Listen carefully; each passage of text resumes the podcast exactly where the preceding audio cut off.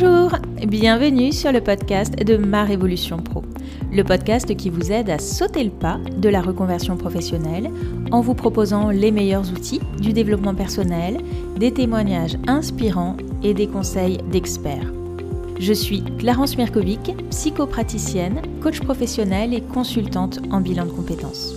Si vous êtes à la recherche de votre nouvelle voie professionnelle, je vous invite à télécharger gratuitement votre livret d'exercices pour vous poser les bonnes questions. Vous trouverez le lien dans la description de cet épisode. Je reçois aujourd'hui Myriam Draman. Ancienne professeure de physique-chimie, elle est à présent consultante et formatrice en orientation scolaire. Je vous souhaite une très belle écoute. Bonjour Myriam. Bonjour Clarence. Merci beaucoup d'avoir accepté mon invitation. Est-ce que tu peux nous présenter ton activité professionnelle aujourd'hui? Bien sûr, avec plaisir. Aujourd'hui, je suis consultante formatrice en orientation scolaire. Donc ça signifie que j'ai deux casquettes. Je suis euh, à la fois conseillère consultante en orientation scolaire. J'aide les jeunes de 14 à 25 ans à mieux se connaître pour euh, bien choisir leurs études supérieures et aussi euh, les domaines d'activité dans lesquels ils, voudront travailler plus tard et où ils, où ils seront euh, vraiment épanouis euh, dans, le domaine qu'ils auront choisi. Ça, c'est le premier pan de mon activité. Et depuis septembre 2021, j'ai une nouvelle casquette de formatrice pour adultes puisque je forme également des, des personnes en, en, reconversion ou en spécialisation au métier, à l'activité de conseiller en orientation scolaire indépendant. Super. Et comment t'en es arrivé à faire cette activité professionnelle? J'ai un parcours qu'on appelle aujourd'hui atypique parce que voilà, je n'ai pas une, une, carrière euh, linéaire. J'ai effectué euh, plusieurs activités professionnelles dans ma vie.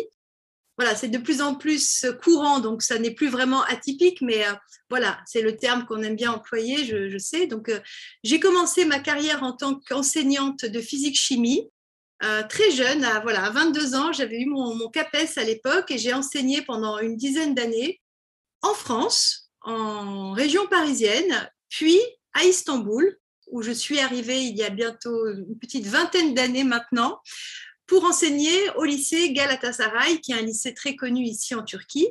Et voilà, donc euh, au total, j'ai enseigné une dizaine d'années. Puis, euh, j'ai eu deux petits garçons euh, assez rapprochés. Donc, je me suis arrêtée pendant trois ans pour, euh, pour mon congé parental. Et à l'époque, quand il a été question de reprendre le travail, il n'y avait pas de poste de professeur de physique-chimie au lycée français. Ça tombait bien parce que j'avais plutôt envie d'entreprendre à cette époque-là. La maternité avait éveillé quelque chose de nouveau chez moi. Et en cherchant, euh, j'ai trouvé à l'époque que le petit journal.com d'Istanbul recherchait un repreneur. Et ça, ça n'a fait ni une ni deux dans mon esprit. Et j'ai sauté sur l'occasion et j'ai donc repris euh, l'édition du petit journal.com d'Istanbul que j'ai dirigé pendant cinq ans, n'ayant absolument aucune euh, expérience de journaliste. Mais je me suis bien entourée. Voilà, ça a été ma chance, c'était de tomber sur une super rédactrice en chef une journaliste, voilà, deux métiers. Et à toutes les deux, euh, pendant cinq ans, on a développé ce journal.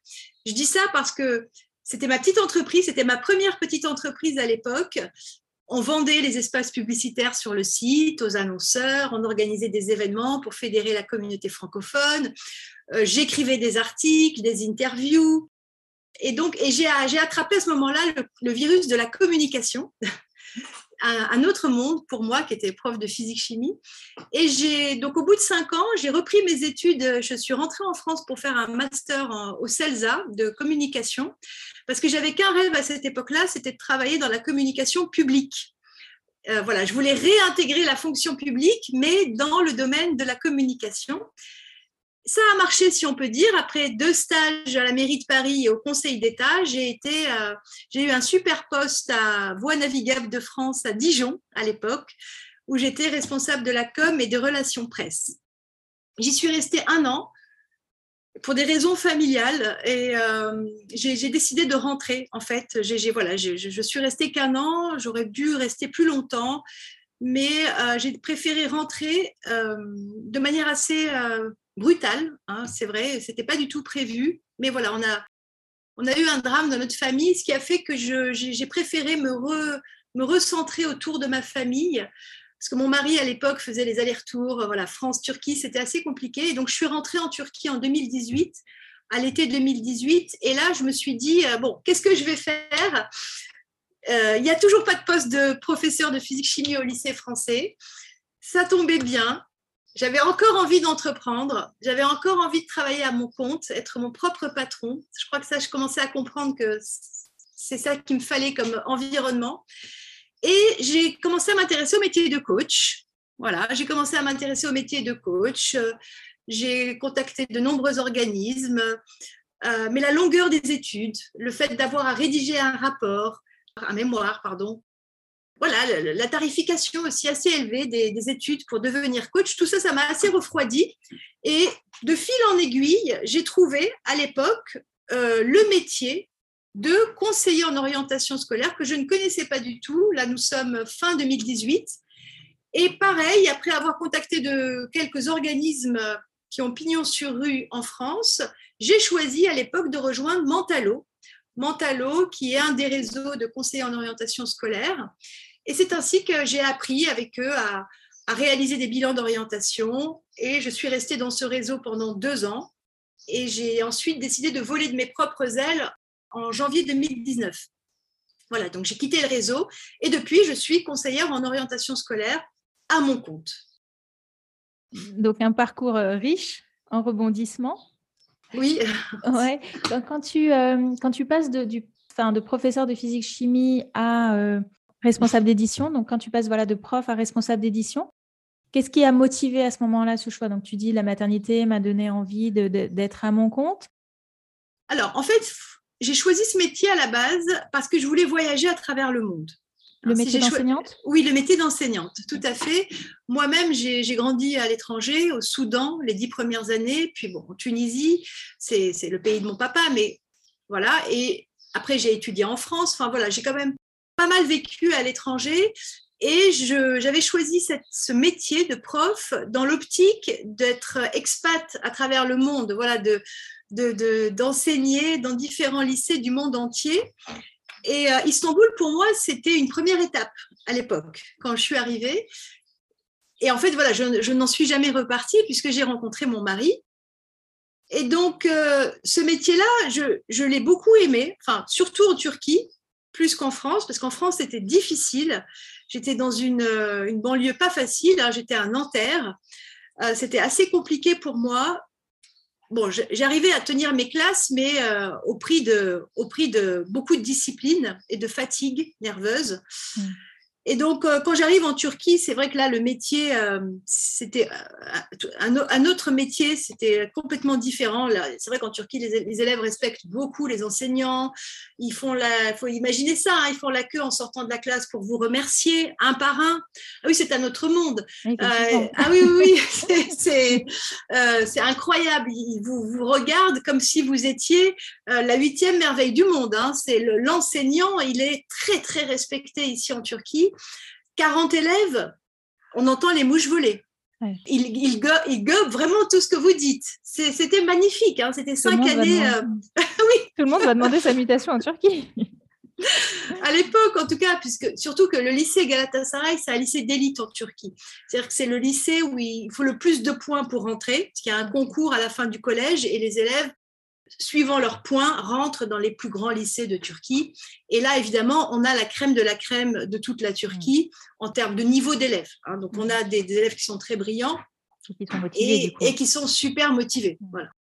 Donc, euh, après ces cinq années d'enseignement, c'est vrai, bon, donc il y a le, mon congé maternité et moi, j'avais commencé à ressentir malgré tout une petite lassitude. Euh, une petite lassitude parce que je trouvais, euh, même si le métier était très euh, gratifiant, je commençais à être fatiguée de répéter souvent les mêmes cours, répéter, voilà, la répétition des cours commençait à me lasser et c'est vrai que j'aspirais à, une nouvelle activité, à de nouveaux projets. Ça doit faire partie aussi de moi. Hein. Je connais plein d'enseignants qui ne sont pas forcément lassés, Et donc, ça tombait bien. Je, crois que j'avais cette, cette, envie d'entreprendre était plus forte que tout. Et, euh, et, puis, mon papa étant journaliste, j'avais certainement envie de l'épater aussi à l'époque. C'est pour ça, quand j'ai vu qu'il y avait ce journal en ligne à reprendre, bon, voilà, inconsciemment, certainement, il y a beaucoup de choses qui ont joué. Et j'ai, c'est pour ça que j'ai sauté sur cette occasion en me disant à l'époque, bon, c'est une parenthèse, c'est une parenthèse. Mm. Euh, je reviendrai à mon métier d'enseignante plus tard. Voilà. Mm. Je n'avais pas calculé toute la suite. Et du coup, tu avais posé ta démission ou tu avais pris une disponibilité? Ah non, je suis toujours pas, j'ai pas démissionné de l'éducation nationale, je suis en, disponibilité. Et euh, j'ai pris toutes les disponibilités possibles et imaginables. j'ai pris la disponibilité pour élever un enfant de moins de 8 ans, celle pour créer une entreprise, celle pour convenance personnelle, et maintenant, j'ai la dernière euh, disponibilité, c'est celle pour suivi de conjoint. Ça veut dire que tu envisages de retourner un jour enseigner ou que tu as besoin de ce, filet de sécurité? Je, n'envisage pas de réenseigner un jour. Je pense que j'ai plutôt besoin de ce filet de sécurité qui me rassure peut-être toujours en me disant qui sait un jour si je dois enseigner à nouveau parce que la vie euh, voilà aura été euh, inattendu, eh bien, j'aurai toujours, voilà, c'est plutôt ma sécurité, un poste qui m'attend. Oui, je comprends. Alors, quand tu as trouvé euh, ce domaine de la, du, du, journalisme, ensuite la communication, tu es revenu en France au CELSA, est-ce que à ce moment-là, tu avais l'impression d'avoir euh, trouvé ta voie, d'avoir enfin, une nouvelle voie en tout cas? Comment tu voyais les choses?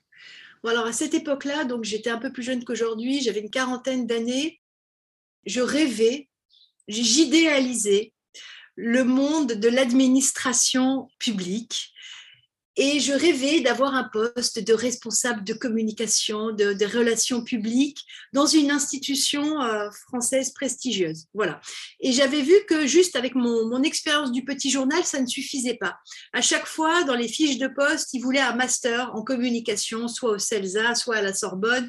Et c'est pour ça que j'ai repris mes études dans le but ensuite d'intégrer une, une belle institution mais ça a été très difficile. Il n'y a que VNF hein, à l'époque qui m'a accepté, qui m'a prise. J'ai obtenu un détachement euh, chez eux. Je suis devenue attachée d'administration. À l'époque, pour moi, c'était le rêve, hein, parce que je réfléchissais aussi à passer le concours. Donc, je m'étais, je m'entraînais, je travaillais pour passer le concours d'attaché d'administration. Et là, j'ai eu la chance d'avoir un détachement et euh, d'avoir le titre d'attaché d'administration par, euh, voilà, par détachement, sans passer de concours. Mmh. C'est-à-dire comme tu étais déjà fonctionnaire, tu as été détaché de ton administration de l'éducation nationale, c'est ça? C'est ça, exactement. Mais donc, moi, dans mon esprit, à cette époque-là, c'était je commençais par VNF et puis je continuais euh, au gré des, mutations à, à, évoluer dans, dans, ce, dans ce secteur-là. Mmh. J'ai vite, déchanté. Hein en une année, j'ai vite déchanté du monde de, l'administration pour plusieurs raisons. Alors déjà, la principale, difficile de gérer une petite équipe de femmes sous mes ordres en théorie, qui ne voulaient absolument pas euh, être dirigées par une, une, personne comme moi qui venait d'être catapultée là elles avaient déjà elles travaillaient très bien ensemble, hein. elles étaient très euh, professionnelles et euh, j'avais été voilà comment dire oui on, m'avait mise là en tant que responsable et elles euh, elles me voyaient d'un mauvais œil. Enfin elles, avaient du mal, j'avais du mal par exemple à diriger l'équipe, à manager cette équipe. Bon j'avais jamais fait ça non plus. Alors peut-être que je m'y suis mal prise aussi. Hein, mais c'était compliqué. Elles étaient très, très copines. Moi, j'arrivais de nulle part. Dijon, c'est particulier. Donc ça a été difficile pour moi de m'imposer, très difficile. Puis je trouvais le temps long. Je, trouvais le temps long déjà, être assise de 9h à, 17h derrière mon bureau. Euh, j'avais souvent fini assez vite ce que j'avais à faire. Enfin, après, voilà, j'étais pas non plus dans, une institution euh, parisienne, euh, effervescente. Non, c'était assez calme, c'était la province. Mais j'aurais pu rester, hein. j'aurais pu rester davantage. J'avais de très bonnes relations avec ma N plus 1. On s'entendait très bien. Mais voilà, moins je l'ai fait, j'ai pas de regrets parce que c'était mm. très important pour moi à l'époque de vivre cette expérience-là. Et si j'avais pas vécu, je pense que j'aurais toujours des regrets. Et euh, heureusement, voilà, je l'ai vécu, j'ai eu un aperçu Voilà, j'ai pas tout vu, mais le petit aperçu que j'ai eu m'a encouragé à revenir à la maison. Parce que moi, la maison, c'est Istanbul. C'est Istanbul, ouais. Donc, c'est intéressant de voir que finalement, tu es prof, tu fais une première reconversion, tu reprends même des études, tu vas au bout de, l'idée que tu avais en tête. En tout mm. cas, dans ce que tu racontes, on peut sentir la motivation que tu avais à l'époque à aller au bout de ce projet. Et puis, ce que tu disais tout à l'heure, finalement, tu rentres à Istanbul pour raisons familiales, personnelles. Comment tu te sens à ce moment-là de revenir à Istanbul? Est-ce que quand tu dis, tu as dit tout à l'heure, euh, bah, il n'y avait toujours pas de poste euh, au, lycée, tu aurais eu envie de reprendre à ce moment-là ou pas? Non, pas du tout, Clarence. C'était juste pour, euh, pour faire une petite répétition en disant Ah, pas de chance, il n'y a pas de poste pour moi au lycée français. Ah, oui. non, parce que ça aurait été revenir dans un terrain connu. Et vraiment, je pense que ce que j'ai en moi, c'est voilà, je me découvre moi aussi avec les années qui passent. C'est ce côté un peu le goût du challenge, le goût de me découvrir, le goût de dans un voilà dans un autre domaine, le envie d'entreprendre, envie de tester de nouveaux projets. Donc euh, non, c'était aussi bien qu'il n'y ait pas de poste pour moi au lycée français d'Istanbul. Comme ça, ça m'a permis ben, ça m'a permis de découvrir en fait cette activité de, de conseiller en orientation scolaire qui est euh, qui voilà qui en tout cas moi elle me va comme un gant Mm. Euh, moi, je, l'aime beaucoup cette activité parce que je me sens déjà légitime, passer d'enseignante. Je connais bien l'éducation nationale, je connais bien la maison. Euh, j'étais prof de physique, physique chimie, donc je, connais quand même plutôt bien tout ce qui est filière scientifique.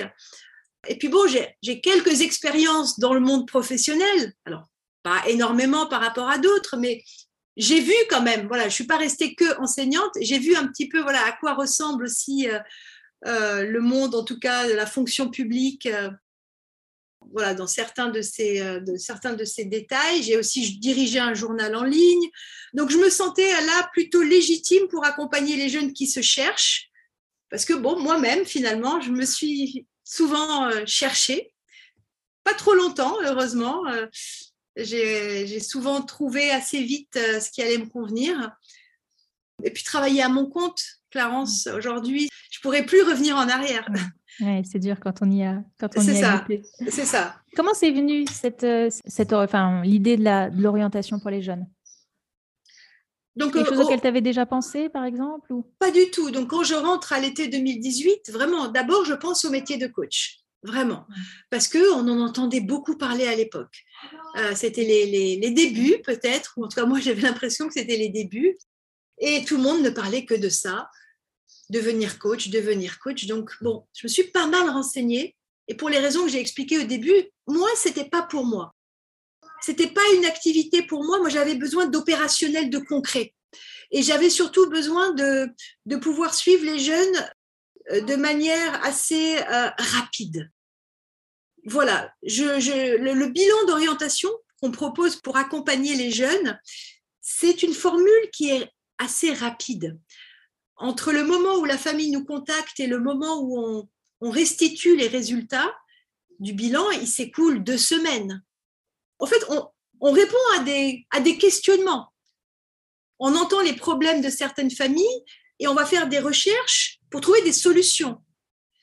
Ça, ça me parle davantage ça me parle davantage de proposer du, concret à, des familles en, manque de concret finalement.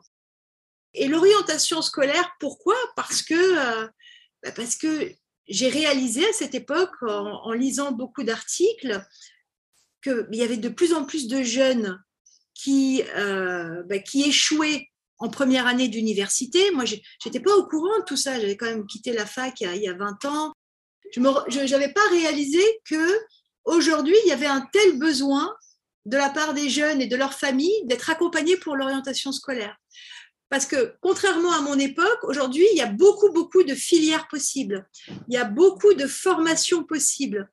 Donc, ça peut donner le tournis à un moment aux, élèves et aux familles. Le moment de faire un choix, pour certains, c'est évident. Et pour d'autres, voilà, choisir, c'est renoncer, hein, la, phrase classique. Et j'avais encore un élève hier pour qui choisir, c'était terrible. Je lui ai proposé trois voies et je lui dit l'idéal, ce serait que tu en choisisses une. Alors, il, en avait aimé, il en aimait deux. Et là, il se disait comment je vais faire pour en choisir une? Enfin, voilà, tout ça pour dire qu'il y, a des jeunes qui ont du mal à choisir. Et nous, on arrive pour les, les, aider à faire ces choix, pour les, les remotiver aussi, pour euh, leur redonner confiance en leur disant oui, tu, tu serais très très bon dans ce domaine-là et dans ce domaine-là et dans ce domaine-là. Alors vous imaginez, euh, ils arrivent, ils n'ont pas du tout de projet et puis ils repartent avec euh, deux, trois idées concrètes à creuser. Évidemment, le, le but c'est qu'ils aillent ensuite creuser, s'intéresser de plus près aux voies qu'on leur a proposées, mais ils, ils ont du concret à l'issue du bilan. Et donc moi j'aime bien ce côté défricheur en fait. on défriche pour eux. Ça, c'est ce que tu aimes le plus aujourd'hui dans ton métier? Dans le métier de conseil en orientation scolaire, oui. Il y a d'autres choses qui te, qui te plaisent dans cette activité?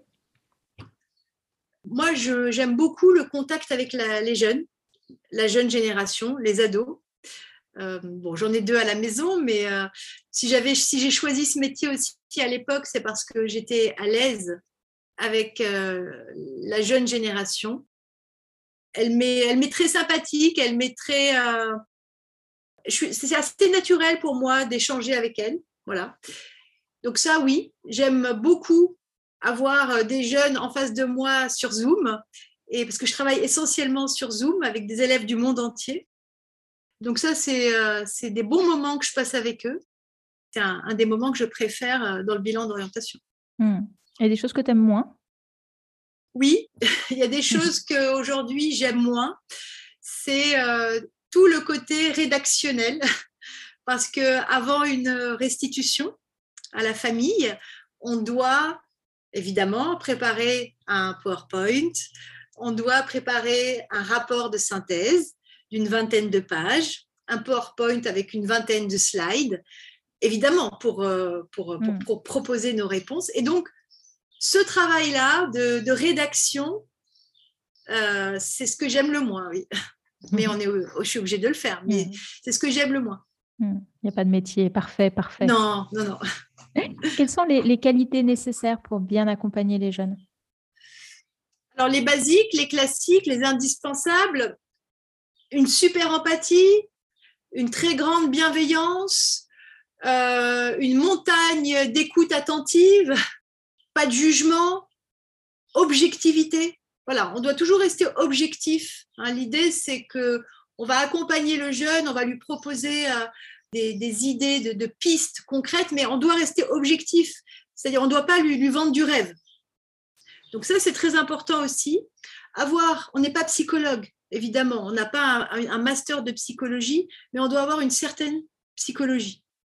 Hmm. C'est euh, voilà une certaine compréhension du jeune, euh, une intuition, voilà, on doit, on doit savoir reconnaître certains signaux, enfin voilà, une certaine intelligence émotionnelle, je dirais. Mm. Mais ça se mesure pas tout ça, mais on le sait soi-même si on possède ces qualités, je pense.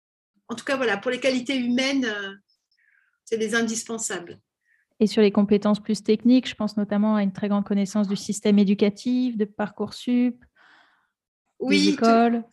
Tout, tout à fait, tout à fait. En fait, il y a deux grands pans il faut absolument faut être expert en tout ce qui est euh, filière post-bac et également euh, bien connaître, bien connaître le monde professionnel, bien connaître les différents secteurs professionnels, domaines d'activité, leurs euh, voilà, leur, caractéristiques à, chacun, si ce sont des secteurs qui recrutent, si ce sont des secteurs en plein boom, connaître aussi les nouveaux métiers qui, sont, qui commencent à apparaître de plus en plus.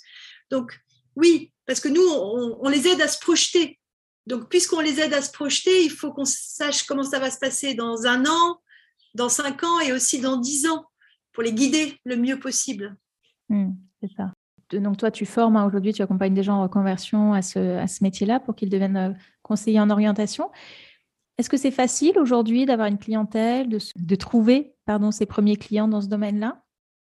Euh, Très bonne question ça va vraiment dépendre euh, de plusieurs paramètres. Par exemple, hier soir, j'avais une réunion trimestrielle avec mes anciens stagiaires.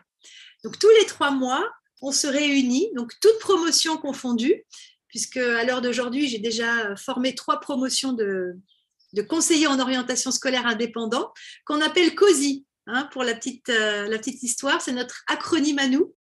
Et hier soir, elles étaient environ une quinzaine présentes lors de la réunion. Et c'était une des questions que je, leur pose. Alors, comment ça se passe un mois, deux mois, trois mois, six mois pour certaines après la fin de la formation? Et alors, il y a de tout. Il y en a pour qui euh, ça marche super bien. Il y en a pour qui elles ont déjà fait 10, euh, 12 bilans d'orientation. Souvent, pourquoi? Parce qu'elles participent, celles qui fonctionnent très bien, elles participent à des réseaux. Elle participe à des réseaux, elle m'a dit le nom de son réseau, le BNI par exemple, qui l'aide énormément à trouver euh, des nouveaux clients. Une autre conseillère, elle, elle est très active sur les réseaux sociaux. Elle est également euh, très active au niveau des salons de l'orientation. Donc, elle aussi, elle fonctionne très bien. Elle commence à avoir de plus en plus de demandes. Donc, il y a des facteurs qui aident beaucoup à accélérer, en tout cas à bien démarrer son développement. Celles qui ont aussi des enfants adolescents, euh, scolarisés, donc euh, toute une ribambelle d'amis autour d'eux, c'est aussi un facteur qui aide beaucoup à bien démarrer son activité. Voilà, donc ça, je parle de celles qui ont bien démarré. Il y en a d'autres pour qui c'est plus lent, c'est vrai. Alors, en général, à ce que j'ai entendu hier, c'est vraiment tout frais, le point commun entre celles qui ont du mal à démarrer, c'est un manque de confiance en elles. C'est le, syndrome classique de l'imposteur. Euh, c'est-à-dire qu'au moment de vendre leur service, elles oublient leur pitch ou elles, se sentent mal, à l'aise euh, euh, pour bien proposer leur service elles veulent pas du tout s'exposer sur les réseaux. Alors, je dis pas que c'est le secret pour réussir, mais il y en a certaines, voilà, qui veulent trouver, enfin, qui attendent presque que, les clients tapent à la porte. Et, moi, je leur ai dit non, il, faut vous faire accompagner. Alors, il faut vous faire accompagner pour que vous gagniez en confiance en vous, pour que vous incarniez votre nouvelle activité. Et ce mot incarné, c'est même pas moi qui l'ai utilisé, c'est une des stagiaires hier qui, marche fort. Et elle, son secret, c'est ça. Elle, leur a dit aux autres, c'est ça qui est génial, il faut que vous, vous incarniez euh, votre nouvelle activité. Et ça va se ressentir quand vous allez en parler autour de vous. Voilà. Et moi, euh, voilà, pour celles qui ont un peu de mal, le, le souci, c'est pas leur expertise, c'est pas leur professionnalisme, c'est qu'elles manquent de confiance en elles. Elles n'osent mm. pas se vendre, en fait. C'est ça, c'est ce que j'allais dire. C'est finalement, tout à l'heure, on a parlé des qualités euh, euh, relationnelles, d'accompagnement, d'écoute, de bienveillance, etc. Mais est-ce qu'il n'y a pas aussi besoin de tout un tas de qualités entrepreneuriales derrière? Puisque ah, ça... c'est une activité indépendante comme une autre derrière. Ah ça oui, tout à fait, tout à fait. Hein. Quand on travaille à son compte, on doit aussi avoir cette casquette d'attaché de presse. Euh, moi, c'est ce que je leur dis toujours. Maintenant, vous avez acquis un savoir-faire il va falloir le faire savoir. C'est super important. C'est presque 50-50 de votre activité, en tout cas au début. Hmm. Au début. Après, vous aurez les bouche à oreille, les recommandations et, vous ferez beaucoup moins de com. Mais au démarrage, il faut en parler partout autour de vous. Il faut distribuer vos cartes de visite. Il faut envoyer un mail à toute votre communauté pour euh, annoncer votre nouvelle activité. Il faut le dire. Hmm. C'est ça. Et, c'est des fois des choses qu'on oublie quand on veut se reconvertir dans un domaine indépendant, c'est de se dire que le métier, c'est une chose, mais communiquer sur le métier, c'est autre chose. En tout cas, comme tu dis, dans les, dans les premiers mois et voire les premières années. Hein. C'est long, sûr. tout ça est long à se mettre, à se mettre en place. Même s'il y a de la demande, même s'il y a euh, ça marché porteur. Mmh, tout à fait. Qu'est-ce qui t'a aidé, toi, justement, à te faire connaître et à développer ton activité? Tout ce que je viens de dire en fait. si, je, leur parle de tout ça, c'est parce que euh, moi-même, euh, tu l'as compris Clarence, j'ai attrapé le virus de la communication à, l'époque du petit journal et euh, aujourd'hui, je, remercie d'ailleurs beaucoup cette expérience professionnelle parce que elle, elle m'a permis de, de comprendre combien la communication était importante. Alors, chez moi, c'est devenu assez naturel. Je, je, mm. n'ai plus à, à, y penser presque. J'adore même. Je mm. pourrais même dire. Je te sens. J'adore faire ça. J'adore communiquer. Je suis consciente que je vends mon image. Ça, c'est super important. Je suis consciente que je vends mon, mon image. Et je, enfin, je le travaille sans travailler mon image de marque, mon image personnelle, enfin ma marque personnelle, pardon, parce que je sais très bien qu'en fait, si les gens viennent acheter chez moi, c'est pas que pour mon produit, c'est aussi parce que c'est moi. Et ça, c'est pareil pour tout le monde. Hein. C'est pareil pour tous ceux qui vendent leurs services. On achète parce qu'on on ressent euh, des ondes positives ou on adhère à la personnalité de, euh, de la personne qu'on a en face de nous. Et euh, pour, pour, voilà, pour deux formations identiques, on va acheter celle dont la personne nous inspire le plus. Ça, c'est logique, c'est très naturel et très humain. Donc moi, ce qui m'a aidé, c'est communiquer sur les réseaux sociaux, tous, je sais qu'il faudrait en choisir un ou deux, mais moi, je ne peux pas choisir. Donc, euh, je suis euh, présente sur euh, tous les réseaux sociaux, tous. Instagram, Facebook, LinkedIn et Pinterest. Et aussi, j'ai un, j'ai un blog. J'ai un blog dans lequel j'écris de nombreux articles. Donc, ça fait maintenant trois ans que je travaille à mon compte. J'ai écrit environ une soixantaine d'articles, dont certains sont très bien référencés sur Google et qui m'amène donc des clients du monde entier. Qu'est-ce que tu dis en regardant ton parcours aujourd'hui? Alors, je ne me pose pas trop ce genre de questions. Je suis plutôt du style à aller de l'avant qu'à me retourner sur mon passé. Il me ressemble bien. Il est un peu inattendu. Alors, surtout euh, la dernière année. Jamais j'aurais imaginé devenir formatrice pour adultes. Hein. Jamais. Parce que, comme je l'ai dit en introduction, moi, je suis à l'aise avec les jeunes mais j'avais un peu peur des adultes. Je dois dire la vérité. Pour moi, euh, former des adultes, c'était euh, quasi impossible. Je, n'y avais jamais pensé avant d'écrire ce fameux post sur LinkedIn l'année dernière, comme ça, pour tester mon audience. Et je, proposais, voilà, je disais que je voulais voir si l'idée de faire une formation pour devenir conseiller en orientation scolaire intéressait. Et c'est quand j'ai vu toutes ces réponses que j'ai eues positives, c'est là que je me suis dit, oulala, il y a un réel besoin. Donc, euh, tu vas mettre ta peur de côté et tu vas foncer. Et puis, tu verras bien. Et depuis, alors, depuis, en fait, je me suis découverte. Euh, ben, ben, déjà, j'aime beaucoup, euh, voilà, j'aime beaucoup parler à des, adultes, à des femmes surtout, parce qu'il faut dire qu'il y a beaucoup plus de femmes que d'hommes. Je suis beaucoup plus à l'aise que je ne pensais. Hein, voilà, donc, je, je vois bien que j'ai des choses à partager. Leur confiance en moi m'a vraiment donné des ailes. C'est pour ça qu'aujourd'hui, je n'ai pas envie de m'arrêter sur mon élan. Quand je vois aussi tous les retours positifs, je me dis, oh là là, j'ai un, impact dans, dans, leur vie au-delà de ce que je pouvais imaginer. Parce que tu sais, Clarence, quand tu suis cette formation et que tu te, qu'elle te donne des ailes ensuite et que ces femmes se reconvertissent dans une nouvelle activité et qu'elles sont contentes de, de leur nouvelle activité, ben moi, j'en ressens une, très grande gratitude. Voilà. On parle souvent de mission de vie. Euh, je pense que j'ai trouvé ma mission de vie. C'est chouette. Voilà. Euh, une petite euh, question, à clin d'œil pour les profs, hein, dont j'ai fait partie aussi, mmh, mais mmh. souvent on peut entendre ceux qui ont fait 20 ans, parfois 30 ans de carrière, mais qui en ont assez, qui ont envie de changer, mais qui ont l'impression de, de rien savoir faire, de rien avoir appris presque, d'avoir aucune compétence, de se dire mais là là, le monde du privé, c'est quelque chose qui est euh, hors de portée. Qu'est-ce que tu leur dirais? C'est vrai que j'ai souvent entendu euh, ce type de remarques de la part des enseignants qui veulent se reconvertir. En fait, on est beaucoup plus riche, hein, enfin riche de compétences qu'on pourrait bien le croire. Déjà, on a une compétence euh, énorme, c'est la pédagogie. C'est-à-dire que euh, moi, la remarque qui revient le plus de mes stagiaires, alors peut-être peut-être moi, mais quand même, je suis sûre que les enseignants en général euh, ont acquis cette compétence, c'est structurer les cours.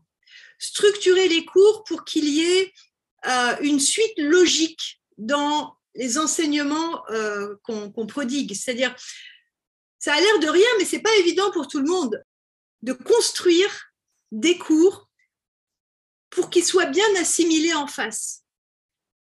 Et ça, quand on a été enseignant et qu'on veut ensuite euh, se reconvertir et qu'on veut peut-être, qui sait, peut-être devenir formateur. Bon, moi, je parle parce que je suis devenue formatrice aussi. construire des cours qui vont être faciles à assimiler de l'autre côté et qui vont être aussi ludiques, interactifs, parce que faire des cours pour des adultes, c'est pas faire des cours pour des jeunes. Moi, je me suis fait accompagner l'été dernier par euh, une ingénieure pédagogique spécialisée en andragogie, parce que je savais bien que je devais construire des cours qui soient euh, adaptés à un public d'adultes. Et donc, j'ai appris à cette époque-là utiliser des jeux interactifs, euh, mettre, voilà, mettre du rythme dans mes formations, créer de l'engagement. Bon, ça, je ne savais pas trop le faire, donc j'ai appris mais c'était quand même assez naturel chez moi et je pense que chez les enseignants, on a ce côté-là. Donc, on, on, va savoir expliquer des notions compliquées de manière simple. Donc, déjà, pour moi, c'est euh, c'est une compétence euh, super importante. Ensuite, peut-être l'expression. Il faut savoir, moi, j'étais une grande timide plus jeune. Les, années d'enseignante m'ont permis d'être plus à l'aise dans l'expression orale parce que voilà, c'est comme tout, hein, plus on pratique, plus on pratique, plus on pratique, plus les mots viennent facilement, bon, même si c'est jamais parfait, mais on est plus, plus à l'aise en face d'un public. Donc, on, une des compétences voilà, qu'on a également lorsqu'on est enseignant, c'est qu'on on doit savoir normalement bien s'exprimer. Ça, c'est les deux qui me viennent à l'esprit. Et je dirais peut-être euh, la dernière, enfin la troisième compétence, l'adaptabilité. Voilà, savoir s'adapter à différents types de publics, à différents types de personnes, à différents types de demandes. Parce que quand on a géré une classe avec une trentaine de jeunes, on a appris à réagir, on a appris à être souple, à être flexible, à répondre voilà, de la manière la plus euh, adaptée possible. Donc je dirais ça aussi, l'adaptabilité. Super, top. Pour terminer, est-ce que tu aurais un livre ou un, podcast à nous recommander? Alors, le tien, bien sûr, tout ce qui concerne la, reconversion. Dans le monde de l'entrepreneuriat, dans le monde du business en ligne, il y en a deux ou trois qui me viennent à l'esprit. Bon, il y en a un que tout le monde connaît, je pense, celui de Aline, The Bee Boost que j'écoute régulièrement. Alors, il y en a un autre, peut-être que tout le monde ne le connaît pas celui-là, mais je le conseille vivement, c'est Stratège de Romain Limois, qui est coach, ah, qui est vraiment excellent, excellent. Il est toujours euh, des mots bien choisis pour exprimer euh, des, idées. moi, je trouve que ça tombe toujours euh, pile poil au bon moment, tout ce qu'il tout ce qui nous dit, tout ce qu'il nous raconte. puis, il y a une, une Belge que j'aime bien, Valentine Hersmortel, voilà, qui, aussi, euh, voilà, qui a aussi un podcast sur le business en ligne. Voilà, et sinon, pour l'orientation scolaire, il y a un podcast qui s'appelle euh, Azimut Orientation, ou Azimut Podcast plutôt. Et il y en a un autre que j'aime beaucoup qui s'appelle Avant j'étais prof de Florence Samodru, voilà pour les podcasts. Ça tombe bien parce que je suis une grande consommatrice de podcasts. Super.